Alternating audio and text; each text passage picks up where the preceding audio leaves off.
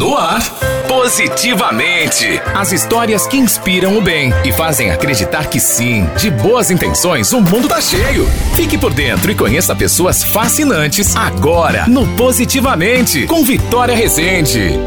Cheguei, gente. Hoje é dia de positivamente, de notícia boa e a história que eu vou compartilhar com vocês hoje é a do Marcondes Davi Campos um jovem de 25 anos que iniciou no mês de maio o curso de Ciências Biológicas na Univasf, em Petrolina. Você aí que está me ouvindo deve estar tá se perguntando por que isso é notícia, se tanta gente começa um curso superior todos os anos. A diferença é que o Marcondes cumpre pena em regime fechado na penitenciária Edivaldo Gomes, aqui em Petrolina. Ele está em regime fechado há três anos e se dedicou aos estudos e ao sonho de ingressar numa universidade. O novo estudante da Univasf estudava pelos livros da Biblioteca da Penitenciária e assistia aulas pela televisão. A nossa equipe não obteve contato com o Marcondes, mas na entrevista que ele concedeu ao Diário de Pernambuco, ele confessou que sonha em exercer a profissão de biólogo e melhorar de vida.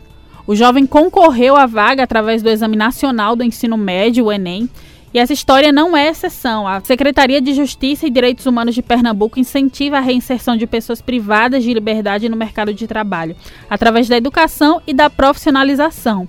Segundo informações da própria pasta, o Sistema Prisional de Pernambuco dispõe de escolas com bibliotecas em 21 das 23 unidades espalhadas por todo o estado. E né, eu fico muito feliz em contar histórias como essas e torço para que mais e mais pessoas tenham oportunidades como essa de Marcondes de ingressar no curso superior, de se reinserir no mercado de trabalho e, claro, de transformar sua vida. E já que estamos falando em educação, vamos dar um pulinho lá em Salgueiro para falar sobre um aplicativo para compartilhar conhecimento sobre plantas medicinais de uma comunidade quilombola feito por estudantes de uma escola pública.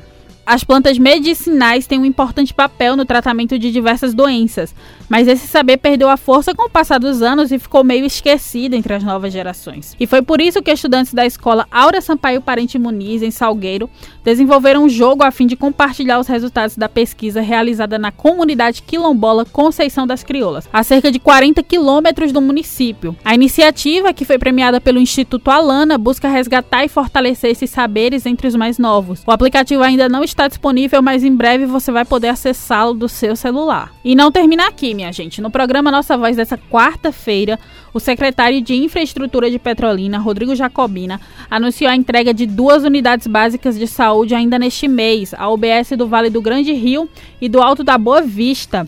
Na última semana, o bairro contemplado foi o Rio Corrente.